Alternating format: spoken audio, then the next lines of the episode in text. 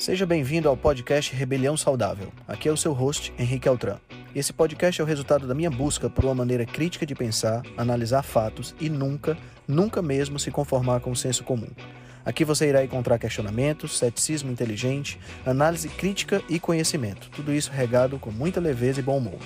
Irei entrevistar personalidades de diversas áreas para um bate-papo com uma troca franca de ideias. Prometo a você que sempre pensarei fora da caixa para levar informações relevantes, de aplicabilidade imediata, além de muita inspiração. Junte-se a nós. Ser saudável é a melhor maneira de se rebelar contra o sistema.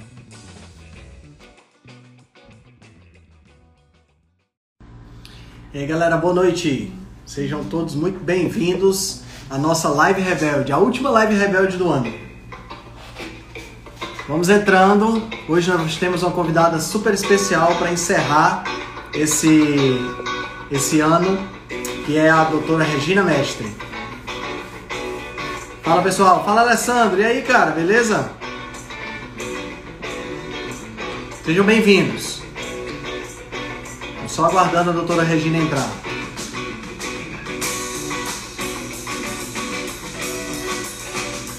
Essa vai ser a nossa última live rebelde do ano, tá? Na próxima semana e na outra, como nós temos Natal e uh, Réveillon, a gente vai antecipar o Quinta com Nutrição para quarta-feira, para que a gente possa ter Natal e Réveillon tranquilo, né? E aí a live rebelde volta no dia 6 de janeiro. Já estamos com a agenda já fechada para o dia 6 de janeiro. Sejam todos muito bem-vindos. A gente vai começar. Deixa eu ver aqui se a doutora Regina já entrou. Ainda não. Estamos aguardando a doutora Regina entrar.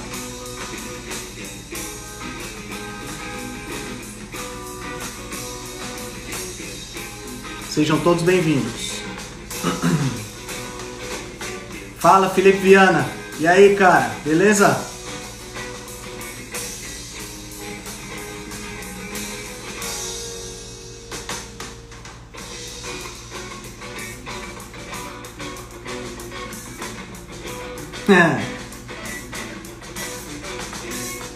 Opa, a doutora Regina já tá na área.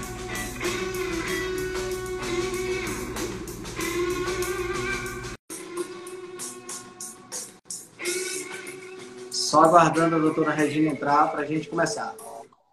Doutora Regina, seja bem-vinda. Tudo bom? Obrigada. Boa noite. Muito obrigado por ter aceitado o convite. eu que agradeço demais. Tudo bem? Tudo ótimo. Como está a senhora? Tudo bem? Vai sim, graças a Deus. Estamos indo, apesar do, dos pesares, né? É. Estamos, estamos tá aqui tá resistindo bravamente. Opa, peraí. Hã? Você tá falando eu estou falando Estou falando do Rio de Janeiro. Olha aí, Regina, musa das lives. Aliás, e... Essa coisa do Felipe. Eu estou falando agora, estou falando da armação dos Búzios, que é um, que é um lugar no litoral do Fluminense aqui, que eu, que eu fugi no.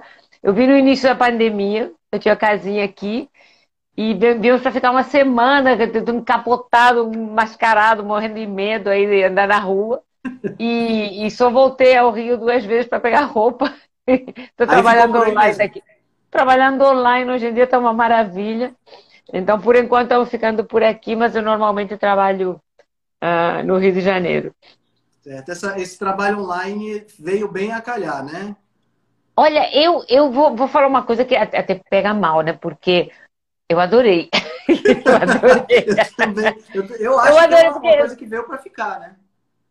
Sim, sim, porque, é, quer dizer, tem, claro, tem assim, divergência do ato médico, da consulta médica, mas eu acho que uma, uma grande parte do, do trabalho que eu, que eu faço hoje em dia é mais como uma, tipo uma consultoria né, de, de, de, de alimentação, de, de, corrigir hábitos alimentares, uhum. de muito, muito mais do que a prescrição propriamente dita. Né? Então, isso é uma coisa que realmente online não tem problema nenhum, né?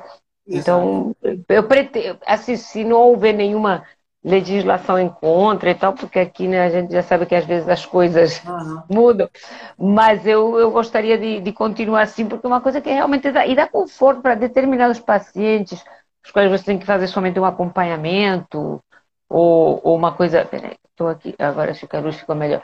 Uh, facilita, né? A pessoa já está em casa, faz uma, claro. uma ligação por Zoom, mas que, que facilita, né? Claro, claro. Claro. Bom, uh, doutora, por favor, se apresente aí para o pessoal. Tenho certeza que a maioria conhece já, porque você tem um perfil show de bola e, como o Felipe falou, é realmente a musa das lives, adora suas lives. Né? Então, fala um pouquinho para a gente, se apresenta um pouquinho. Você é, você é da Espanha, não é isso? Eu sou, eu sou espanhola. Eu, eu vim para o Brasil em 1988 e eu vim para, enfim, fazer uns cursos e estudar basicamente, né? E uma coisa levou a outra, e aí eu conheci um brasileiro e me casei com um brasileiro, fui ficando, fui ficando e estou por aqui até hoje, né? Hoje em dia eu já me, não sou brasileira porque eu não sou naturalizada, quer dizer, eu continuo tendo nacionalidade espanhola, mas carioca eu sou com certeza, né? tá Falo meu irmão para todo mundo, já conheço os locais da praia, enfim, já sei quando vai virar o, sudoeste, porque as gaivotas vêm para o continente. Então eu sou carioca, carioca da Zona Sul mesmo, né? da praia mesmo. Tá certo. E é, quando você veio de lá, você já veio como médica?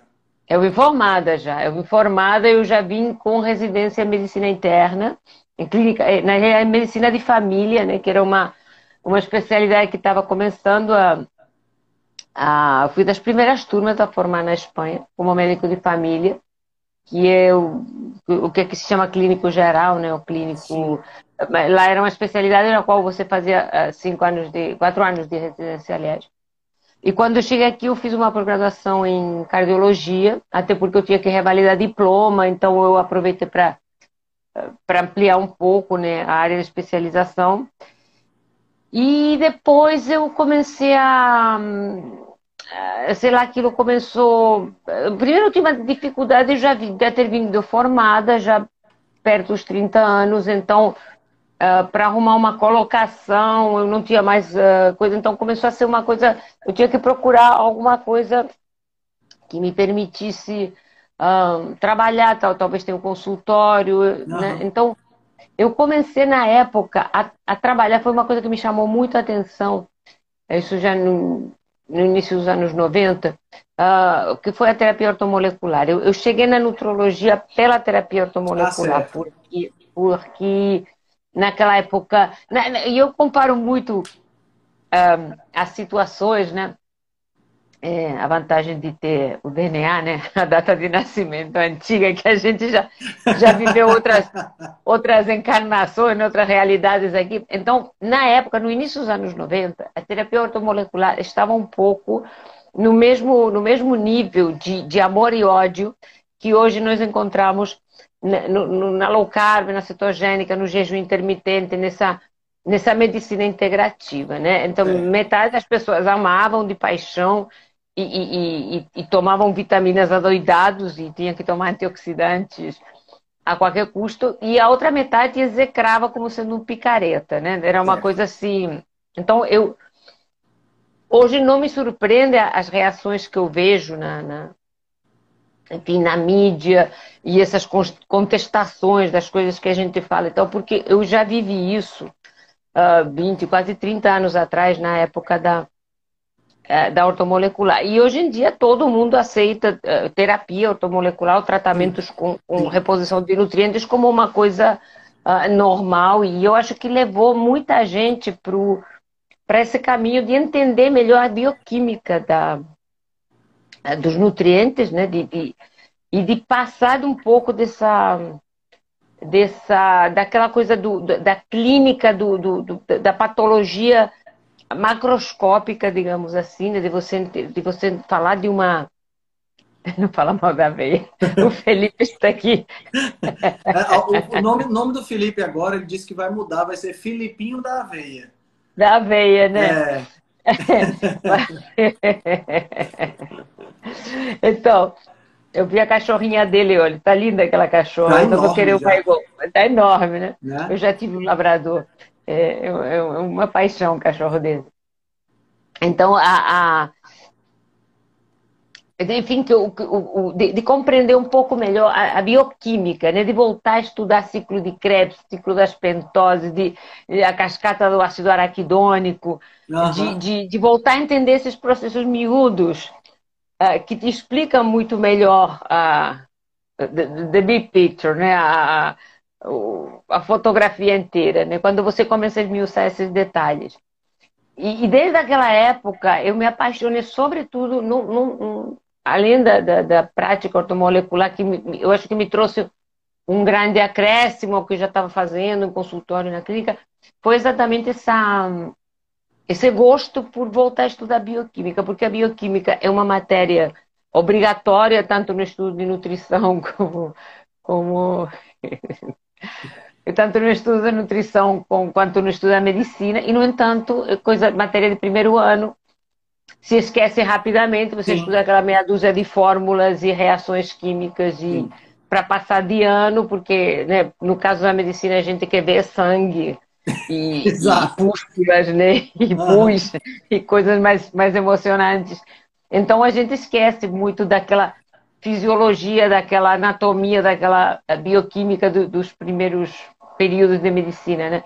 E no entanto, como é necessário voltar a isso, né? E como não se faz isso? Quer dizer, a gente, a gente tem muito uma, uma. Eu acho que a gente tem na prática clínica diária, o que a gente vê é que as pessoas ainda têm uma, um conhecimento muito superficial.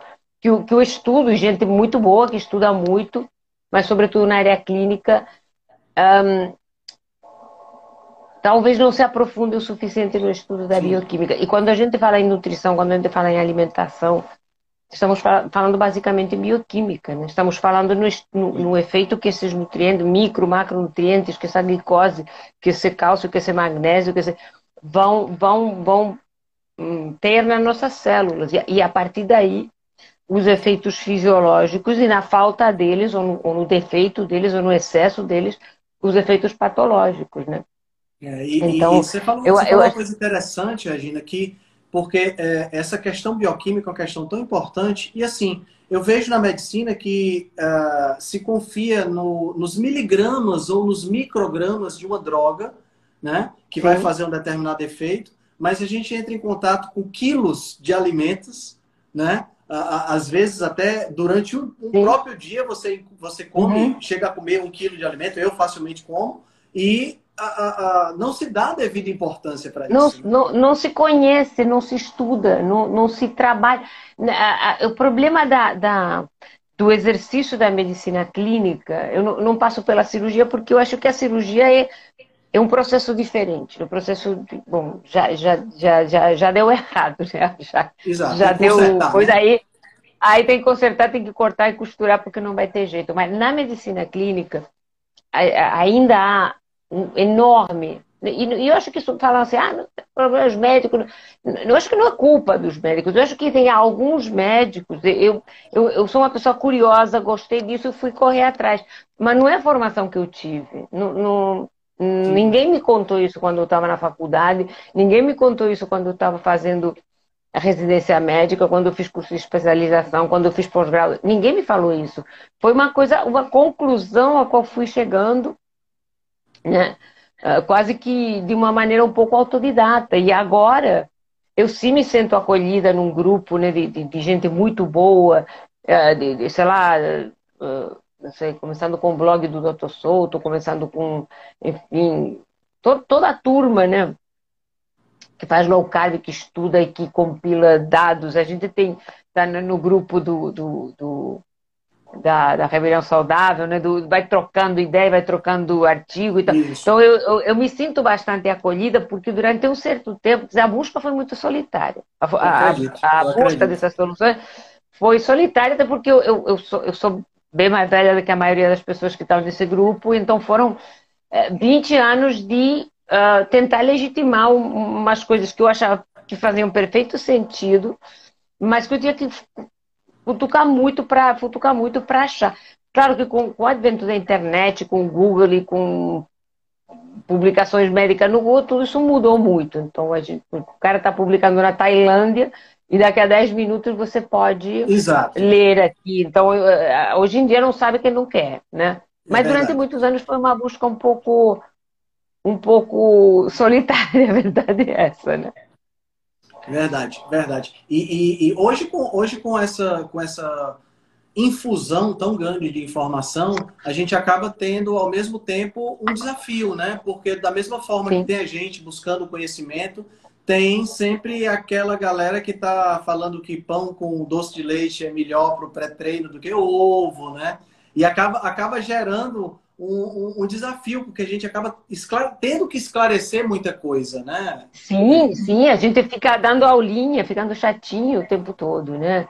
Eu, eu, eu hoje em dia estou num ponto, quer dizer, eu tô, eu tô, eu acabei de me aposentar pelo INSS, né? então hoje eu estou ficando aquela velha rabugenta, e quando me falam alguma coisa, eu, eu, eu me hoje em dia, quer dizer, claro, durante a vida você a gente fica melindrado, fica, hoje em dia eu já me sinto assim, sabe aquela aquelas senhorinhas inglesas que mandavam, paravam o trânsito com, com guarda-chuva, né? Porque a idade te dá uma certa autoridade que mais jovem uhum. talvez você não tenha, né? Então, eu hoje me sinto no direito de dedo na cara de qualquer um e falar: estuda, filho, estuda, porque tu não sabe da missa metade. Mas durante muito tempo da minha vida eu me, eu me, eu me sentia assim, melindrada, né? E, e, e até às vezes, é, quer dizer, você, eu, você é, já me encontrei no consultório com pacientes evoluindo bem de uma, de uma síndrome metabólica, uma resistência à insulina, com um quadro, é, revertendo um quadro de diabetes, e de repente esse, esse paciente sumir dois, três meses e voltar, e voltar a. Uh, de, sei lá, com alguns quilos a mais. Ah, porque o cardiologista falou que você. Que, que... Gente, dá um desespero aquilo, porque você. Pelo amor de Deus, nesses casos me, até me, me, surpreende, porque eu aprendi, eu tenho um professor, né, foi na época que eu comecei a fazer ortomolecular, que eu uh, tratei uma moça que tinha feito uma um, tratado um câncer de útero e tinha feito radioterapia e ela tinha uns problemas gastrointestinais enormes e uma candidíase crônica recorrente e ela sofria horrores com isso. E eu na época tratei ela e ela melhorou muito. E e, enfim, e tempo depois, o oncologista dela, que tinha sido meu professor na faculdade, já era um senhor bem, bem velhinho, me telefonou e me perguntou sobre, enfim, qual era a base daquele tratamento que eu tinha feito. Aí eu expliquei, conversei com ele um tempão e tal. E ele passou a me encaminhar alguns pacientes com circunstâncias parecidas. E eu, na época, era bem mais jovem e tal, e, e me deixou muito satisfeita no senhor, da, importantíssimo oncologista. E um dia eu perguntei, falei, doutor, me diga uma coisa, por que, que o senhor uh, fez isso? Né? Porque já, já tava mais, tinha mais intimidade com ele, e perguntei, você veio me procurar por quê? Porque normalmente né, tem uma reticência e tal. E ele me, me respondeu com uma frase que eu achei sensacional. Falou assim: olha, eu trato de pacientes muito graves, e se, e se com problemas muito sérios. Então, se um paciente meu melhorar porque tomou uma infusão, uma infusão de ervas que um pastor lá do alto da montanha deu para ele, eu tenho obrigação de ir atrás do pastor para saber o que, que tinha nessas ervas que, que melhoraram o meu paciente. Não, não posso ter preconceito de, de né? Mas acontece que ele era um homem sábio. Ele era sim, um excelente médico. Sim, então ele corria sim. atrás de conhecimento de coisas que ele, de repente, não, então eu acho que essa, essa humildade que esse, que esse homem tinha, que era é, ele já é falecido, já nasceu com muita idade, mas um, para mim foi uma lição de vida, dizer, cara, eu não posso rejeitar alguma coisa, muito menos só porque eu a desconheço. Eu acho claro, isso é, claro. muito empobrecedor, né? Eu posso não concordar com você, mas Sim. eu garanto que eu vou futucar lá para saber, será que esse cara falou a verdade? Exato. Porque Exato. É. Deus que me livre eu... nessa altura da vida ser dona da verdade. Né? Claro, eu, eu, penso exatamente da mesma forma, Regina. Eu acho que hum. o fato da gente, da gente acreditar ou não, não muda o fato. O fato ele existe. O fato, Se eu exatamente. Ou não, o problema é exatamente. é meu. Né? Exatamente. Até porque a gente tem, hum, hum, enfim, muitos filtros, né? E, e eh, filtros de, to de todas as espécies de muito preconceito, né? Eu diria são filtros, são preconceito, né? Preconceito isso aqui é um conceito prévio, né, de que é uma coisa que você aprendeu, e você pode ter aprendido errado. Ou você pode ter aprendido, como é o meu caso, eu me formei em 1983. Muita gente boa não era nem nascida nessa época. Então, um, ele é o que tinha na época. Né? Quando as pessoas me falam assim, do, por exemplo, do, a gente sempre fala do Ansel Keys e da, e da teoria do colesterol. E de, eu não acho que ele fosse mal intencionado. Eu acho que as más intenções viram depois, né? quando viram como toda essa coisa virou lucrativa.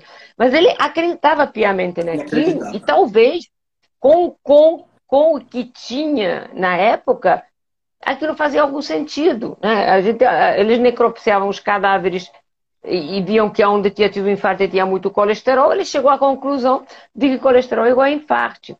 O que não é admissível em 2020 ter gente que continua repetindo isso, isso que essa, isso, essa hipótese que foi formulada em 1958 e virou uma pós-verdade, basicamente por quê? Porque colesterol tem que ser mantido muito baixo, porque senão como é que vai viver toda a indústria do medicamento, quando as estatinas são os remédios mais vendidos do mundo, né? Exato. E o segundo são os, os, os, inibidores de canais de próton, né? os prazóis da vida, para uhum. tratar a azia e gastrite, então, que todo mundo tem, porque come coisa que não deveria, que altera o pH do estômago, que fermenta demais, que, que, enfim, que destrói o processo digestório inteiro, aí a pessoa fica arrotando e se queimando e dá-lhe o meprazol para dentro, porque a ninguém ocorre dizer vamos vamos prestar um pouco de atenção na dieta dessa pessoa. Isso, vamos mudar a alimentação. E mudar, e mudar a alimentação, porque, sei lá, 85%, 85 das azias e mais digestões e, e, e, enfim, aerofagias da vida melhoram simplesmente retirando o trigo e o açúcar da alimentação, sobretudo o trigo, né? Exato. Sobretudo exato. o trigo. É, é, é, então, é, e, e é uma coisa tão. tão é tão, tão simples, né? E ao mesmo tempo foi tão complicado de embutir na cabeça de gente que deveria ler, deveria se dar o trabalho de procurar o porquê, né? Deveriam. E, e, no entanto, ainda estamos nessa. Você vai morrer se você fizer meia hora de jejum intermitente e você vai ter um. Eh, de, eh, eu tenho relatos de pacientes que me comentam que um determinado médico levantou da cadeira quando ele falou que estava fazendo low carb, como se fosse um anatema, como se fosse um sortilégio, uma, uhum. Uhum. Sabe, uma coisa assim do mal, rasgando as vestes, como fazia os sumos sacerdotes, né, que se rasgavam todos perante as blasfêmias. É. Eu acho que, eu, eu que digo, a idade me ajuda a mandar essa gente às favas. Dizer, ó, oh, meu filho, vai, vai, vai, vai procurar, vai, procura, olha, abre um livro qualquer, vai, vai abrir um, um artigo qualquer de medicina, lê, aprimora teu senso crítico, estuda, e depois tudo bem, a gente conversa, a gente não precisa concordar. Mas, né, é, é, porque as pessoas, ah, não, porque o, sei lá, ovo faz mal. Eu, eu, eu, nessa altura, gostando como eu gosto de bioquímica, não quero que me diga se uma coisa faz mal ou faz bem. Quero que me diga por quê. Exato. Por quê? A Exato. mais B igual a C. Claro, medicina diz, ah, medicina não é 2 mais 2 não é 4. Eu, eu tenho que discordar disso. Eu acho que, que a gente não sabe somar direito ainda. Não, não conhece, não tem, né, não temos ainda o conhecimento bioquímico e de fisiologia. Ah, o Felipe tá de onda. Vai tirar a bolinha na, na, na, cachorrinha lá, vai, vai. Tá me tirando a concentração. Mas, enfim, eu acho, eu acho que isso, eu acho que, que eu hoje em dia me, me sinto um pouco no direito de, de, de ir um pouquinho de dedo na cara de determinadas pessoas, porque, porque eu acho também o, o, o, esse comportamento extremamente ofensivo. Eu não sou picareta, eu estudo, eu, eu, eu gosto do que eu faço, eu acho que eu trabalho direitinho, até porque com 37 anos de profissão, alguma coisa eu aprendi, né? Então, alguém que nunca ouviu falar do assunto me desacreditar uh, me irrita muito, né? Me, me, me, me irrita muito, né? É, assim, então, hoje em dia, eu meio que perdi a paciência. Regina, é, você tem toda a razão, porque eu acho que é muito mais picareta aquele que dispensa uma nova informação e não investiga do que aquele que está sugerindo essa nova informação, né? Sim, porque até porque sabe que o, o, médico tem é, é um xamã, né? É uma profissão xamânica. Somos ainda os bruxos da, da tribo, Sim. né? Sim. As pessoas têm medo, têm, têm, um certo medo de que você possua algum conhecimento uh, arcaico, recôndito, que pode, eh, que tem quase que um poder de vida e de morte, né?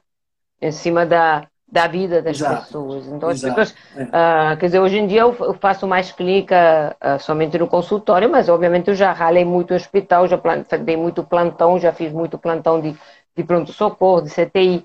E o olhar dos pacientes quando entra é tipo, uh, você não, não, não é questionado. E eu acho que isso pode nos contaminar de alguma maneira. E eu, eu acho que, algum, de alguma maneira, em alguma época da minha vida, eu já fui contaminada pela síndrome do jaleco branco, né? Sim. Você começar a achar que realmente tem as respostas. E depois começar a dar um, um. Você começar a ter alguns não tanto sucessos ou algum fracasso. E são umas porradinhas boas que te fazem descer ao planeta Terra e falar: não, peraí, eu não sei tudo, então vamos voltar, né? Vamos, vamos ter um pouco mais de de humildade. E eu acho que isso às vezes falta um pouquinho em algumas pessoas. Mas imagina, não, não acho que seja só. Eu acho que isso, essa soberba tem em todas as áreas, né? Não acho que seja só na medicina. Sim, é que a gente sim, apanha sim. todo dia, né? A gente apanha todo dia, então. Uh, mas. Não, claro que em todas as áreas tem gente que sabe o que faz e que tem ponderação e que tem humildade para fazer, e tem gente que não, né? E normalmente os que não. Normalmente que, eu acho que, que o estudo que faz ser mais humilde, porque você chega, cara, eu não vou conseguir aprender tudo, jamais. É tanta informação, sobretudo hoje, temos tantíssima informação. Né? Você, você é alguém que gosta muito de, de publicar papers e artigos e tal. Gente, é muito difícil você ter uma vida, ter, cuidar de uma casa, de uma família, Exato. sair para dar uma Exato. volta e comer um churrasco e ainda estudar isso tudo, né? É. Então, é quase que impossível. Eu nunca vou saber isso tudo, então é melhor eu manter a minha bola baixinha, porque Exatamente. aí eu vou dar menos vexame, né? Eu penso exatamente dessa forma. Penso exatamente dessa forma. Às vezes, sabe, Regina, eu, eu, eu digo até para Gabi, minha namorada, eu disse, às vezes eu fico. É, é, é, eu começo a ler um paper, começo a ler um estudo e fico animado com aquilo que eu estou lendo. E daqui a pouco o estudo, você, o cara cita uma bibliografia e você quer ir para a bibliografia, você fica, meu Deus! Quem falar, eu vou. Você fica, eu, já, eu, já me, já, me, eu já me aconteceu de ter que fechar o computador porque começou a ficar zonza. Porque Isso, exatamente. hora que você quer correr atrás de tudo. E, e, eu, e eu tenho, eu acho que eu tenho uma certa capacidade de abstração. Então eu, eu, eu vejo um não é que eu veja, mas eu consigo, às vezes, imaginar aquela estrutura molecular na minha frente, né? Aquelas reações químicas meio que uhum. como se fosse um desenhozinho, né? Então, quando eu começo a, a, a, a ler, sobretudo alguma coisa que é nova para mim, ou alguma, e às vezes tem aquela coisa que você fala assim, meu Deus, eu nunca ouvi falar nisso. Aí me dá um des autêntico desespero, né? Eu vou lá. Exato. Então, já teve vezes de me dar a sensação de vertigem. Também não sei se é a idade, me dá uma tonteira assim, assim, cara, um pouco, né? Mas eu, eu acho que eu acho que essa empolgação também é necessária, né? Eu, eu tenho isso também. Eu tenho, eu tenho que estar, porque tem hora que você não consegue parar, né? Tá querendo ficar craque naquilo. E não há como, né? A gente pode é. saber um pouco e manter a bolinha baixa, que aí erra, erra que, menos. Eu acho que a única coisa que sabe tudo é o Google mesmo. E é, se a gente tem que ter, ter humildade para perguntar para ele de vez em quando, porque. Para perguntar de vez em quando, exatamente. É. uh, Regina, eu sei que você, você trabalha muito nessa área de low carb e tudo mais. E você, assim, teu Instagram é um poço de inspiração com umas frases assim assim, super diretas super contundentes, eu adoro, né? E eu queria que você falasse um pouquinho sobre essa questão do paradigma evolutivo, né? É, é, por que, que, é tão Sim. importante a gente entender de onde a gente vem? Né? Você, acho que teve uma frase que você colocou dizendo que a gente era um sapiens pelados, né? Eu gostei muito. Depilado, é um sapiens depilado. Nós somos sapiens. Depilado. É, nós nos, nós nos depilamos mais, né? Nós tiramos, os homens fazem a barba, as mulheres tiram pelo de tudo que canto. Mas, uhum. na realidade, por mais que sejamos depilados, nós somos uh, evolutivamente idênticos. Quer dizer, a nossa, a nossa espécie não modificou praticamente nada nas últimas dezenas de milhares de anos, né? Nós, nós somos muito iguais, nós somos, somos filhos somente do, dos coletores caçadores, até porque nós temos, hoje em dia, convivendo com, com os urbanitas, com os indivíduos nas áreas urbanas, ainda temos seres humanos vivendo em condições uh, paleolíticas praticamente. Né? No Brasil, Sim. então, nós temos um, uma população ainda importante de, de, de, silvícolas que vivem em condições muito semelhantes aos coletores caçadores. Então, nós não podemos, quer dizer, é, nós tentamos nos enganar, nós temos um, um, um tablet e um, um, iPhone e vivimos de likes e, e, e, fazemos mecha no cabelo e, enfim, compramos uma picape ou o que for. Mas nós somos sapiens, nós escapamos a isso. E, e, e, e quando tentamos nos afastar desse caminho, em, em, em, é a doença. E, e, o que a nossa civilização trouxe, quer dizer, claro, a civilização trouxe muita coisa boa, óbvio, né? Não sei se eu queria ficar largada e pelada no meio da selva, como né? tem um programa de televisão que faz isso. Eu não sei se eu gostaria disso. Eu gosto, gosto de de vivencidade, gosto da, da, da, de ir nas boutiques, e eu gosto dessas coisas, não, não é que não gosto, mas assim, a nossa, o nosso modo de vida fez com que tudo que representava para os nossos ancestrais uma vantagem evolutiva, hoje em dia é doença. Nós, né, nós, nós, os indivíduos que, que facilmente, por exemplo, armazenariam gordura, que são aqueles que, tem, que teriam mais facilidade para armazenar gordura uh, eram os que mais possibilidade de sobrevivência tinham, né? aqueles indivíduos com menos expressão de receptor de insulina, uh, aquele magro de ruim, digamos assim, né? que tem maior expressão de receptor de insulina, talvez no músculo queima mais, uh, tinham menos possibilidade de sobrevivência no meio mais, mais rústico, né? mais, com menos comida. Sim. E hoje isso desenvolveu resistência à insulina e obesidade e uma porrada de doenças associadas, né? O indivíduo que tem uma alta reatividade imunológica hoje em dia tem uma doença autoimune, porque, né? Então, essas, essas mudanças adaptativas que eram essenciais para a sobrevivência para os nossos ancestrais, o nosso modo de vida que não respeita essa ancestralidade, que não respeita essa, essa simbiose com o meio e com os nutrientes e que inventou do nada, do, do, por puro e simples interesse econômico, é, nos, nos viciou em comida. Porque a, a, eu acho que a pura realidade é que o, o, na metade, na segunda metade do século passado, começaram a se formular essas teorias do colesterol e tal, que eu digo que eu acho que eram bem intencionadas porque era a informação que se tinha na época. Mas isso, isso de, uh, criou primeiro criou reputações intocáveis. Então, o que Sim. o Dr. Ansel Keys tinha desenvolvido e o, o FDA praticamente preconiza até hoje, já com algumas ressalvas, mas né, então era uma reputação ilibada, intocável. A reputação do colesterol também e a, e a reputação e a reputação da aveia também, quer dizer, são intocáveis. Por que, que são intocáveis? Porque se vende muitíssima, muitíssima aveia no mundo, é, o Kellogg's, é o sucrilho, é o, enfim, e, e, com, e ainda com, com o coraçãozinho lá desenhado. Então, a gente tem margarinas com o coraçãozinho, um, aveia com o coraçãozinho, um monte de porcaria, óleos vegetais para porcaria do coraçãozinho. Por quê? Porque estão associadas àquela teoria aquela hipótese que nunca foi realmente comprovada de que o colesterol fazia mal ao coração. Então, tudo aquilo que não tem colesterol, não importa o quão inflamatório seja, vai fazer bem ao bendito coraçãozinho que está desenhado na embalagem. O que, que se conseguiu com isso? Desde 1970, praticamente, quantas gerações? Cinco gerações de viciados em comida, porque aí começou a se desenvolver toda uma série de, de alimentos uh, com base nos cereais, e claro que os alimentos com base nos cereais não são tão palatáveis, não são tão gostosos quanto os alimentos uh, como a carne, por exemplo, não tem um umami, não tem nada. Né?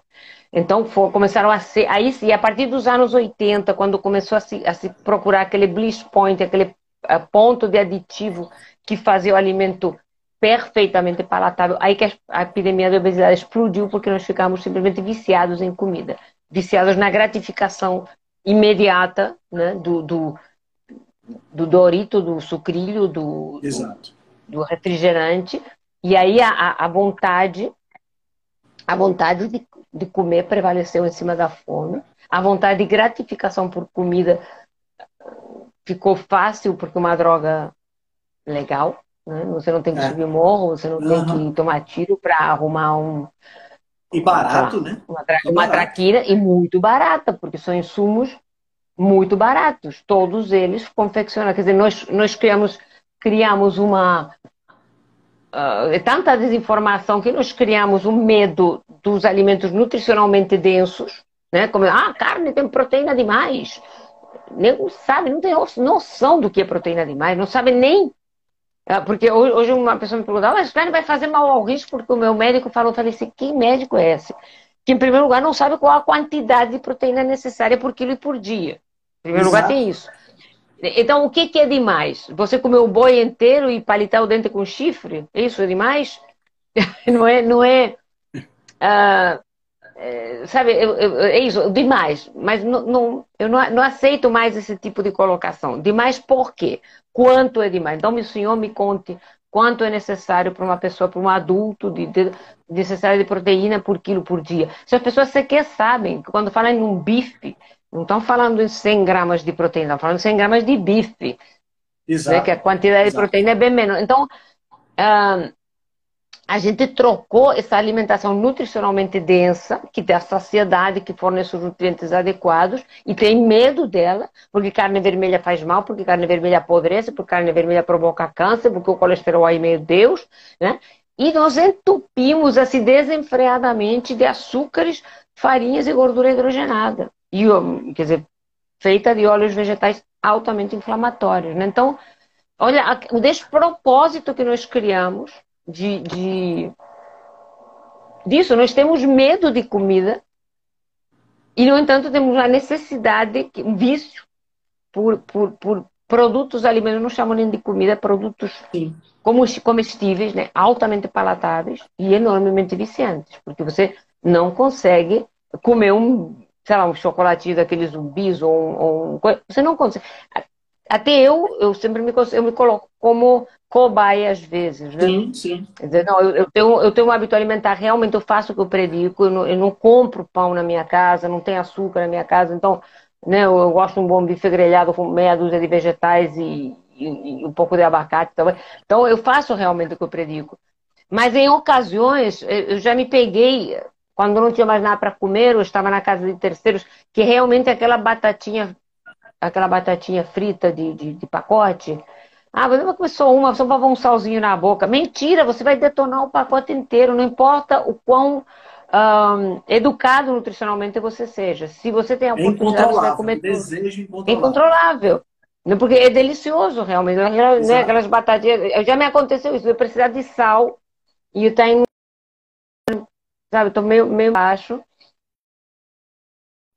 pegar lá uma batatinha frita pronto na nossa, vou detonar o pacote inteiro.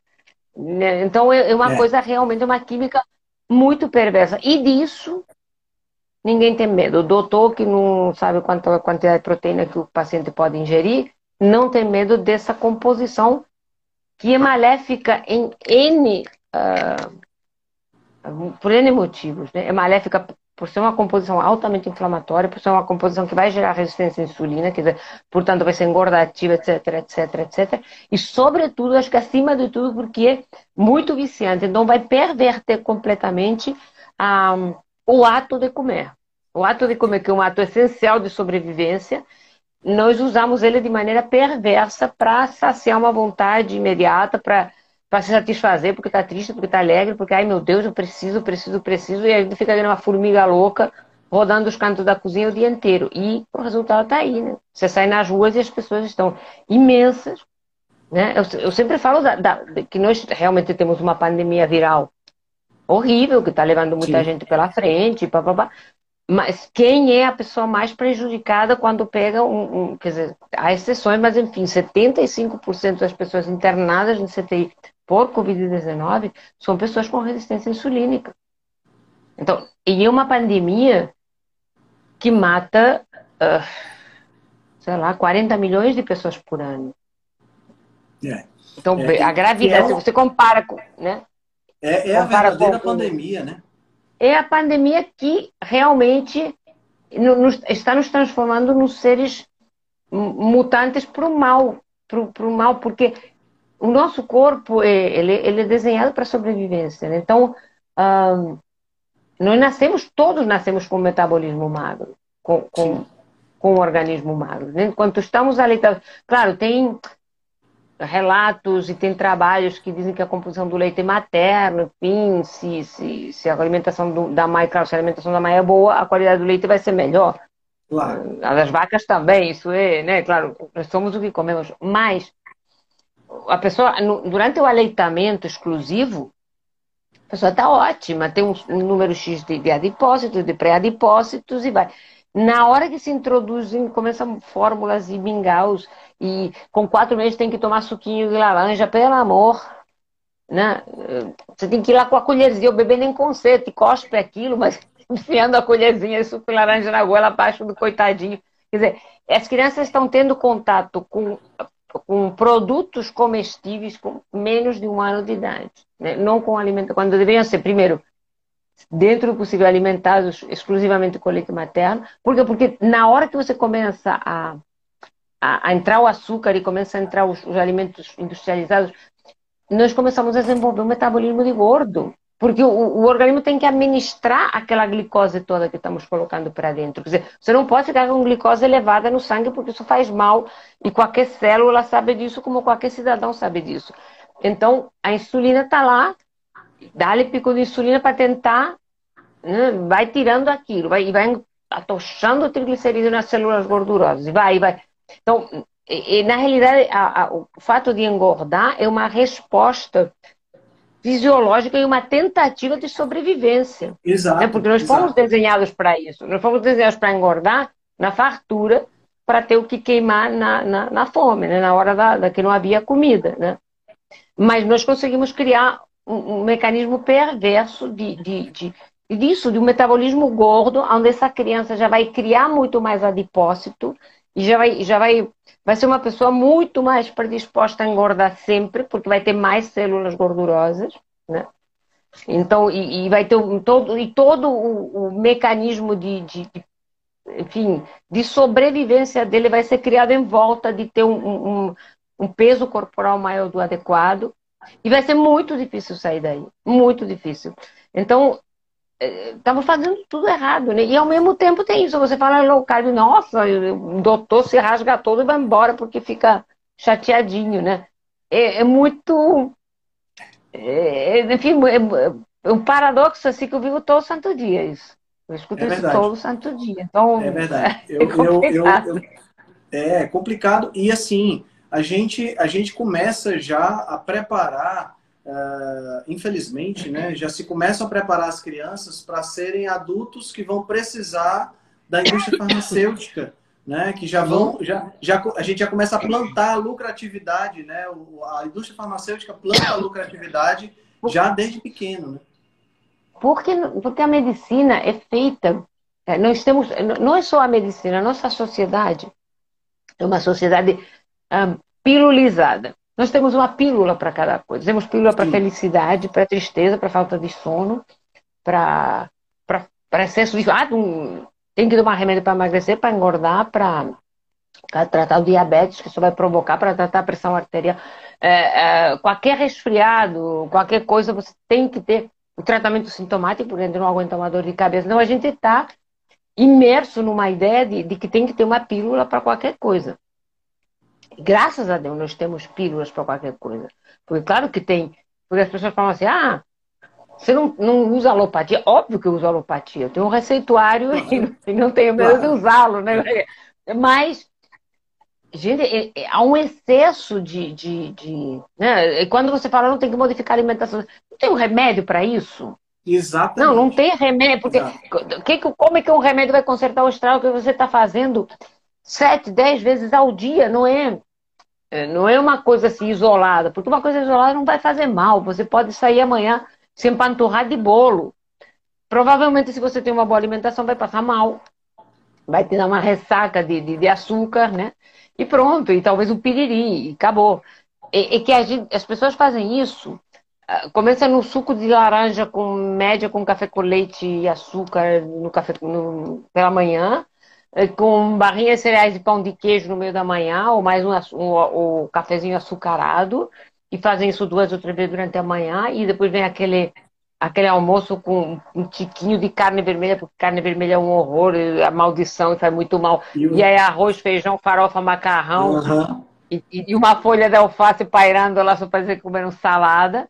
E, e, sobremesa, e refrigerante, ou suco de laranja, porque ninguém bebe água com a refeição, né? Exato. Isso quando não vai a cervejinha, já o vinhozinho no almoço, que aí você já sai bem-humorado e tal. E, e aí à tarde, aquela sonolência pavorosa, e o biscoitinho e a barrinha, e o, e o refrigerante e aquilo tudo. E aí chega em casa e a pessoa fica. Quando chega em casa, a pessoa está parecendo já uma máquina de roer, né? E biscoitinho e torradinha. Então nós ativamos esse mecanismo seis, sete, oito vezes ao dia. Nós segregamos hoje em dia, quando voltamos um pouco ao sapiens, né, o nosso ancestral, nós segregamos um, num dia mais insulina do que o nosso ancestral segregava a vida toda. É verdade, é verdade. E, depois, e tem uma pílula para isso? Não, mas eu, eu tenho um chicote aqui atrás da porta, posso tirar uma coça, me dá vontade de Porque Exatamente. realmente, né? Quer dizer, nós estamos é, é, é, pisando, estamos botando aquele, sabe, aquele sapato que te machucou, que fez uma bolha enorme no teu calcanhar. O normal no dia seguinte é sair de chinelo, de, de pantufa, de, de, né? Não é botar aquele sapato para destruir o pé de novo. E em relação à alimentação, insistimos no erro, perpetuamos o vício e as consequências são esmagadoras, né? São, são, são... As pessoas estão, aos 40 anos, estão. Que digo 40 anos? Infelizmente, eu estou vendo isso muito mais cedo. Muito, eu ouvi relatos, não sei, do Felipe, por exemplo, que dizia que os 27 anos já estava com resistência à insulina. Isso, isso eu escuto, eu vejo nos meus pacientes todo santo dia como é que um homem de menos de 30 anos, gente, 30 anos, eu tenho 62, é a idade dos meus filhos, é, é, é, como é que um homem de 30 anos está bichado? Claro, é, é resistência à insulina, é, a criatura vem já com a pancinha, as pochetinhas, quer dizer, já esteticamente já, já, já tá um bagaço, né? Uh, viciado em comida, resistência à insulina, a pressão já, tá, já começou a dar aqueles, aqueles picos de pressão, glicose já está lá em cima, insulina lá em cima. Então, acontece, insulina... Exatamente, insulina elevada, cortisol elevado, não, não produz testosterona. Né? Então, aí, ah, não posso tomar hormônio? Não, claro que pode, pode, pode tudo. Mas não é muito mais fácil é, é, consertar todos esses erros que a, a, testosterona vai, vai lá em cima de novo. Então, é, é eu acho isso desesperador, porque cada dia a gente é mais jovem gente exato, mais jovem, meninas. Exato. As meninas estão uh, ovário micropolicístico, porque, claro, temos uma, uma relação intrínseca entre a insulina e os outros hormônios. Quer dizer, o nosso sistema endócrino é uma engrenagem, né? Tudo vai, é uma rodinha sim, que, sim. que dá corda na outra, que dá corda na outra. Então, na hora que a gente desenvolve uma resistência à insulina, que nós estamos com picos absurdos de insulina todos os dias, além de todos os fenômenos inflamatórios que decorrem né, do papel de insulina no papel direto na. na, na... E, e, e, e, é engraçado que a insulina tem, uh, tem uma dupla função, né? Tem, uma, tem, uma dupla, tem um paradoxo na, na, entre a insulina e a reação inflamatória. Porque a falta de insulina atrapalha a reação inflamatória. Quer dizer, o diabético, por exemplo, tem muito problema inflamatório agudo. Sim. Né? E, no entanto, o diabético do tipo 2, que tem picos de insulina, que tem excesso de insulina, tem, tem uma inflamação crônica. Crônica. Constante. Né? Crônica está sempre inflamado, sempre com essa resposta, sempre com essa, eh, esse acesso de macrófagos e células inflamatórias, distúrbios imunes. Uh, infiltrando nas células, porque as pessoas não, não sei, às vezes não têm muita noção do que quando a gente fala de inflamação crônica subclínica, é porque todo aquele tecido gorduroso está cheio, cheio de células que deveriam atender a inflamação, que deveriam atender a imunidade, e estão lá entulhadas lá com um monte e, e segregando citoquinas inflamatórias, quer dizer, um organismo muito mais propenso ao trombo, à pressão alta, à broncoconstrição, à asma, a qualquer problema inflamatório, psoríase, enfim, então, são pessoas profundamente doentes, né? Profundamente é. doentes por uma única razão, porque comem tudo errado. E é desesperador a dificuldade de você de que as pessoas entendam isso, que entendam, entendem, mas de que levem isso para a própria vida e corrijam os erros. É muito, muito, muito complicado, porque a influência da propaganda e do hedonismo e da, da vontade de, de, de, de ter esse prazer imediato é muito, muito grande. Então é muito difícil. Exato. Tenho, eu tenho uma amiga que o marido dela, quando eles casaram, o marido dela pesava, tinha o peso normal, ele tinha tipo, sei lá, 70 quilos. Hoje ele está uhum. pesando uhum. 120 quilos. E pegou Covid e foi uhum. hospitalizado, porque a pessoa que aumenta 50 uhum. quilos, ela pega Covid e vai ser hospitalizado, foi para o ventilador. Vai ser, sim. Consegui... Uhum. Nesse, nesse meio tempo da infecção, fez conferência com as filhas e ficou assim super é, é, tocado, chorou, né? Saiu de lá, tá comendo pizza, tá comendo, tomando refrigerante, comendo coxinha, não mudou nada. Tá entendendo? Assim, é, a pessoa tem um wake-up call desse, né? Sim, e, sim, sim, e, sim. Fica desse modelo, eu, eu, eu, né, eu acho impressionante isso. Né? Eu, assim, eu sempre fui muito temeroso de, de dessas coisas e por isso eu tento me cuidar ao máximo, né? Sim. Porque eu, eu penso eu penso assim, cara, eu tenho certeza que assim, se, se eu comer um pouquinho a mais ou eu ganhar um pouco mais de peso, isso não vai ser legal para mim. E a não gente vai. vê pessoas que vão aí para esse extremo, né? E, e não se tocam e, e é, é, bem, é bem é... Não e, e, e a, a, porque a, a em, em três gerações isso virou uma. Normalizamos isso. A verdade é que nós normalizamos o erro exato, como sociedade, exato, né? exato. e as pessoas não admitem uh, a possibilidade de ser de outra maneira. Inclusive, teve uma, uma pessoa que me falou assim: ai, mas a sua vida vai ser tão triste sem pão e sem cerveja. Não, porque eu tenho intolerância a glúten, não a lagosta, né? Muito bem, obrigada. Eu, o dia que a lagosta com champanhe me causar problema, aí eu realmente vou ir. E não posso ir a Paris, né? Agora não posso ir a Paris, não posso ir para lugar nenhum, mas enfim, se eventualmente eu ainda posso ir a Paris de vez em quando e tomar uma champanhe e de vez em quando eu posso comer uma lagosta, não vou ter problema nenhum. Agora, comer pãozinho francês pela manhã e tomar cervejinha, ah, passei, já passei desse capítulo, eu já me já tive um, um, Eu acho que o meu processo não foi nem pela saúde, foi pela piruice, sabe? Eu virei uma perua chique, então não estou nem um pouco preocupada com a falta de pãozinho francês na minha vida. Caviar e lagosta até aceito, mas enfim, estou brincando, né? Mas assim. Ah, boa. Não, porque boa. eu acho que. É, é, né, eu acho que as pessoas. É, é aquilo está tão encroado, e é engraçado que é uma coisa muito nova.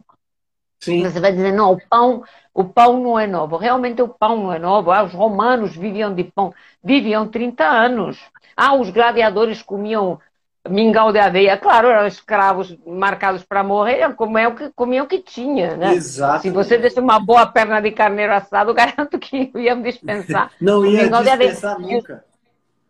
E os, e os, gladiadores eram gordos porque interessavam, já eram, já escolhiam homens que eram naturalmente fortes e interessavam uma boa camada de, de, de, de panícula adiposo, porque uma facada demorava mais para matar, né? Exatamente. Mas exatamente. a dieta dos gladiadores, porque tem um cara lá que comendo só folhas de alface bateu não sei que recorde.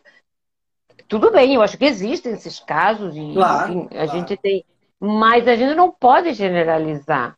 Né? Não pode dizer que, ah, sendo que a bendita a história da veia foi uma, uma história que começou por um fanatismo religioso. Foi uma mulher que teve uma visão, né? agora tá me, não vou me lembrar do nome, mas está aí a história da, da, da, do Kellogg's, enfim. É teve uma visão a, onde não. Isso e não podia comer mais animais e tinha que comer aveia, e aí aveia. É outro dia uma pessoa ficou me dizer por que eu falava para não comer pão se era o alimento de Deus. Não, isso era, não é o alimento de Deus. Deus. Aliás, eu gosto de usar um argumento religioso com meus pacientes, porque eu falo, cara, você é uma obra perfeita de Deus. Nós somos uma usina bioquímica de uma complexidade eh, absurda, né? nós temos reações químicas muitas conhecidas e muitas desconhecidas, nós conseguimos elaborar um monte de, de coisa. Né? E, e, e, vamos, quer dizer, nós, e nós temos a obra toda de Deus, de, da natureza, de carne, de vegetais, de, de enfim, temos o sol para tomar, temos o, campo para correr, temos o mar para nadar, temos isso tudo. E, e, nós afrontamos a, a natureza desse jeito, e, depois do que? Rezamos por um milagre, aí Deus vai olhar e vai dizer, a vaca tá cavaco, tá aqui comendo um monte de porcaria pois é. daquelas é. e da Nestlé. Eu te dei, eu te dei bicho, né? Ué, te dei bicho, planta, sol e água, que era tudo que a gente precisava, e as pessoas inventando moda e achando que a minha vida é triste porque eu não como pãozinho francês pela manhã. Não. Nesse aspecto, doutora Regina, já, já que a gente falou aí sobre pão, sobre lagosta e tudo mais, na, na sua visão e nos seus estudos, nós somos carnívoros, veganos ou onívoros? Eu acho, eu acho que nós somos, exatamente pela nossa natureza de sapiens. É, porque aqui no Brasil é uma realidade. Eu acho que, por exemplo, os, os, os homens primitivos, como os primitivos que ainda moram nas selvas brasileiras, aqui se plantando tudo, dá tem fartura de tudo o ano inteiro. Mas eu me coloco nos meus ancestrais. Eu vim da Europa, onde tem um clima mais extremo, então tem verões muito quentes, né? Na Espanha temos verões muito quentes e invernos muito gelados, muito frios. Então me coloco lá num tatara, com aquela a pelicazinha dele saindo lá atrás de comida. Então eu imagino que no verão cheio de frutas, cheio de raízes, cheio de coisa, eles poderia ser uh, talvez uh, seletivamente vegano. Por quê? Porque haveria comida lá. E, e ele não ia sair para caçar. Mas num determinado momento, ele, ele, nessa época, ele engordaria e perderia massa muscular. Mas quando chegasse o inverno, com campos nevados, gelados, sem um vegetal, ele ia ser necessariamente carnívoro exclusivo porque não teria mais nada para comer. Entendi. Então, eu, eu acho que, claro, nós somos omnívoros. E eu acho que num sentido um pouco mais abrangente de uma porção disso e uma porção daquilo e uma porção, sabe? Eu acho que nós podemos ser seletivamente carnívoros ou seletivamente ou, ou, ou oportunistas, né? Carnívoros ou veganos oportunistas. E se estamos num lugar que tem um pouco de tudo, um pouco de tudo, sendo que um pouco de tudo é bicho e planta, não é um pouco de uh, biscoito recheado, ou um pouco de bolo, ou um pouco de cafezinho com açúcar. Óbvio que isso são perversidades aprendidas. Quando eu falo tudo, eu falo tudo que vem da natureza, né? Sim. Inclusive, uh, saindo um pouco da low carb, né? Porque uh, eu acho que hoje em dia, eu, eu, eu, na, minha, na minha dieta pessoal, eu me enquadro mais num paleo porque eu eventualmente é. como raízes, eventualmente, não todo dia. Né? Aí quando eu sinto que, sei lá, a calça está ficando um pouquinho mais apertada, qualquer coisa, eu volto para cetogênica, para carnívoro, para caldo de ossos. Então, por quê? Porque eu já estabeleci uma, relação, uma boa relação com a comida. Então, eu, uhum. eu já sei o que me faz mal, então eu não como trigo porque me cai como raio com parto, a verdade é essa, que eu não, eu não, tive, não tenho azia, não tenho nada que eu tinha quando eu comia trigo. Então, como não quero mais ter azeite, não como mais trigo. Claro. Eu, né? E além do mais, eu hoje em dia, é, eu estava falando até para uma paciente hoje eu falei, cara, por que, por que, que eu faço, por que, que eu me alimento desse jeito? Por uma razão muito prática, porque hoje em dia, por exemplo, na pandemia, tem um monte de loja de boutique maravilhosa, com roupas maravilhosas, 50% mais baratas. Eu comprei tamanho 38, sem hesitar, porque eu sei que não erro, porque eu sei que meu, a forma do meu corpo vai ficar mudando. E, e, já teve fases da minha vida que eu não, não faria isso, porque eu tinha que ir lá experimentar a calça, porque talvez ficasse apertada e eu já cheguei a vestir 42. Então, uh, tem inúmeras vantagens, né? Então, se você quer levar para o lado da piruagem, também tem. É, é, é, porque eu não, me, eu não faço mais dieta. Não, não preciso me preocupar em fazer dieta, né? Em, em, em ter que emagrecer. Eu, eu já.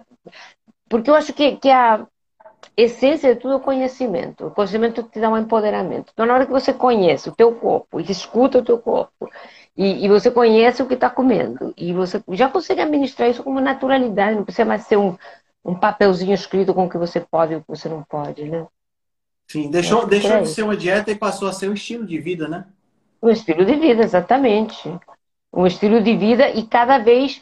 Uh, eu, eu, eu, esse, esse ano, esse ano de das lives, né? Que é, a gente fez muita mais live, eu acho que isso teve uma. Uh, e a gente estabeleceu uma relação quase que da amizade virtual com muita gente, né? Muita gente Sim. que eu não. Talvez nunca. A gente talvez a gente nunca se conheça pessoalmente, mas se ele desenvolve um respeito, uma amizade e tal. Então, acho que isso foi fundamental porque trouxe algumas colocações que eu achei sensacionais. Que é o João Vitor, por exemplo, que tem todas essas coisas para é, evitar a luz, quer dizer, começar a colocar óculos para filtrar a luz dos, dos, dos gadgets quando não tem outro, quando tem que usá-los, de uh, começar a fazer jejum de dopamina, né, de desligar o celular para você não ter esse estímulo constante querer ir no celular futucar, que é tão viciante quando então, começar a estabelecer esses limites. Eu aprendo muito com o Marcelo Cardoso e aquele banho gelado dele. Graças a Deus eu não moro em Pelotas como ele. Não tive que me jogar na piscina gelada. Mas eu, é eu, incorporei o banho, eu incorporei o banho gelado todo dia. E, e são coisas que, engraçado, no início um horror. É que no café sem, sem, sem adoçar, né? No início um horror. Mas eu, fiquei, eu pensei comigo mesmo, quando eu era mais jovem, eu aprendi a fumar. Olha a desgraça. Porque o primeiro cigarro é sempre nojento, né? E você insiste naquela porcaria até ficar viciado. Porque se eu conseguir me viciar em cigarro, tossindo e engasgando e dando náusea, eu consigo me viciar em coisa boa. Claro. E realmente, quando você começa a, a, a, tentar essa volta um pouco aos origens, a, a, ah, sentir no paladar o autêntico gosto das coisas, o banho frio ou, ou, a exposição ao calor, tipo, ah, não vou ligar o ar-condicionado, vou sentir um pouco de calor, ou vou sentir um pouco de frio. Ah, não, não, necessariamente fazer isso o dia inteiro, não ficar aqui sua, tipo, estou trabalhando, ficar suando, a porca e transpirando claro, lá, né? Mas, ah, tipo, me permi permitir o meu corpo ter contato com essas coisas, andar descalço, pisar na grama, uh, reconhecer o sabor real dos alimentos, ter contato com a fome e não mais com a vontade de comer, fazer longos períodos de jejum terapêutico, mas sobretudo ah, como uma forma de autocontrole. Isso também eu descobri o jejum como, né, claro, a gente uma sabe das vantagens. disciplina, né? Ferramenta de disciplina, exatamente. Então eu me descobri já numa idade que eu achava que não, não teria tanta coisa para aprender, eu estou aprendendo um monte de coisa sobre estilo de vida que está me trazendo muitíssimo benefício. E eu estou aposentada pelo INSS, quer dizer, muito, ah, mas na minha idade. Exatamente por isso. Exato. Exatamente por isso. Porque aos 20 anos o corpo te aguenta muitos desaforos, aos 60 não te aguenta nenhum. É. Né? Exatamente. Né? Então eu acho que exatamente por isso é importante procurar. E, e, e eu acho que uma coisa que a gente não pode ter medo é daquilo que te leva de encontro com a natureza. De, de, né? A gente pode ter medo de remédio, a gente pode ter medo de vacina, a gente pode ter medo, medo ou receio, enfim.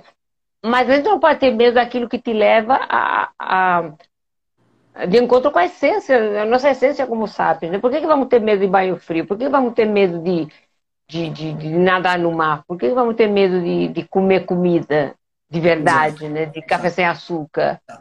Então eu acho, eu acho isso importante porque isso te traz, eu acho que tem um prazer muito mais sofisticado atrás dessas coisas do que tem atrás da, do, do, biscoito recheado, por exemplo, que é aquela coisa imediata e que depois até te deixa um gosto ruim na boca, que te deixa meio mal, né? Eu acho que o, que o fato de exercer a disciplina sobre o próprio corpo, primeiro que traz um retorno maravilhoso e depois tem um prazer. Eu tenho muito mais prazer hoje em dia de tomar café por exemplo, Sim. do que quando eu tomava o café adoçado. Sim. Né? Eu tenho muito mais prazer de tomar uma chuveirada fria depois de fazer exercício do que eu tinha com banho quente. Claro, os primeiros, primeiros foi um horror, eu saía claro. lá quicando, né? Mas hoje em dia me dá é, é, é, um prazer, eu diria isso, eu acho que a palavra é essa, mais sofisticada, uma coisa mais é, que te coloca mais pé no chão, sei lá, não sei como descrever isso, mas que realmente não é uma coisa que para mim representa sacrifício hoje em dia. Eu acho que conecta a gente mais com a, com, com, a nossa essência, Sim. né? Exatamente isso que você falou, conecta a gente com tudo. Doutora, a gente já está chegando, a gente já passou, na realidade, de uma Opa. hora e eu quero ser respeitoso do seu tempo né? Que passa rápido. e, e, e, assim, é um papo super eu agradável. Muito, conversar... meu Daniel. Se ninguém me segurar, eu faço muito. conversar, conversar, conversar com a senhora é realmente muito, muito agradável e, e assim, tem umas colocações realmente muito boas. Eu queria que a senhora deixasse sua mensagem final aí para o pessoal que assistiu a live até agora, e tem quase 90 pessoas. É, a senhora é realmente a musa das lives. Né? Eu queria que a senhora deixasse uma, deixasse uma mensagem aí para o pessoal, porque é, eu vejo assim, é, do alto da sua experiência, né? E, e, por conta de você ter um pouco mais de idade e a sua experiência já de ter vivido vindo da Espanha para cá e de ter passado uhum. por toda essa essa essa modificação na vida que a gente que eu não, não tive uhum. a oportunidade de passar, eu acho assim é muito importante escutar essa experiência. Sim, eu, eu, eu acho que o negócio é isso, é não ter medo porque te dizem assim, ah, é o direito de correr atrás da própria felicidade, né? E a felicidade está em coisas pequenas, né? Então, é, é, é, esse, esse autocontrole que você, que você ganha, se privando desses prazeres baratos, e, diria assim, não se perde por coisa barata. Eu digo, o, o negócio é se você se perder atrás da lagosta, não através do biscoito, atrás do biscoito recheado. Porque é, há uma vida e uma vida muito melhor atrás desse, desse contato com, com, com o que nós somos, que não podemos negar, porque te traz muita mais harmonia, te traz muita mais. traz saúde, é saúde e harmonia, basicamente, né? Então, uhum. uh, eu acho que não pode ter medo disso. E corre atrás, estuda, se empodera. Porque eu acho que, claro, você, você é da área de nutrição, eu sou da área de medicina, a gente estuda quase que por obrigação, mas a gente estuda muito por gosto também, né? Porque sim, eu acho que sim. esse conhecimento te traz um, também um prazer a mais. Então, acho que é importante a pessoa se informar e, e, correr atrás desse tipo de informações e perder o medo, porque bicho, planta, sol e água não vão fazer mal nunca na vida, nunca na vida. Então, não, não acreditem em quem, em quem fala as coisas sem falar o como e o porquê também, né? Corra atrás de quem Exato. sabe dizer, olha, isso, isso, por isso, por A mais B igual a C, né? Não é porque, ah, eu acho que eu digo porque eu tô com jaleco, uhum. ou porque eu sou melhor que os outros, né? Então, eu acho que isso, é não, é não ter medo de modificar, sobretudo de modificar coisas que estão fazendo mal. Eu acho que o segredo é esse, né?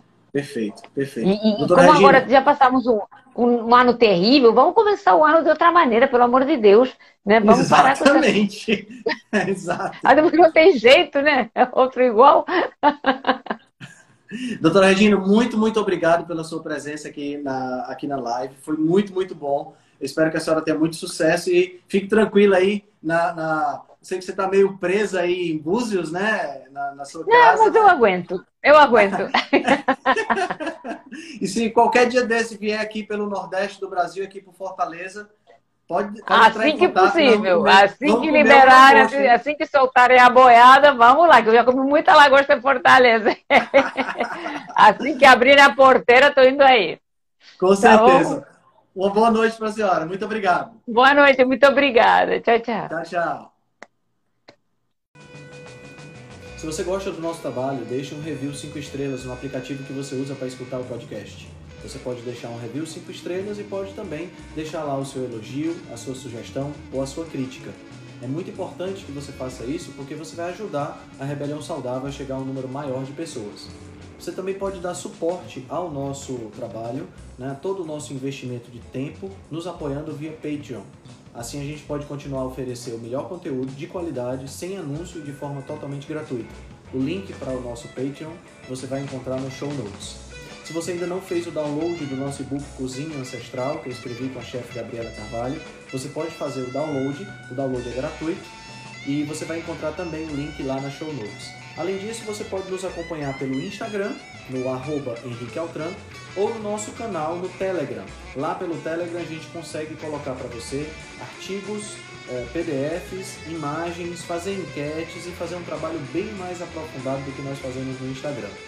Então você pode acessar o nosso grupo no Telegram com o link que está na show notes, ou então você procura lá por Rebelião Saudável.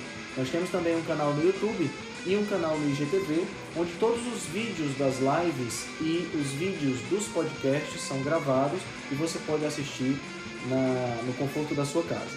Eu agradeço demais a atenção de vocês e espero que a gente se encontre no próximo podcast.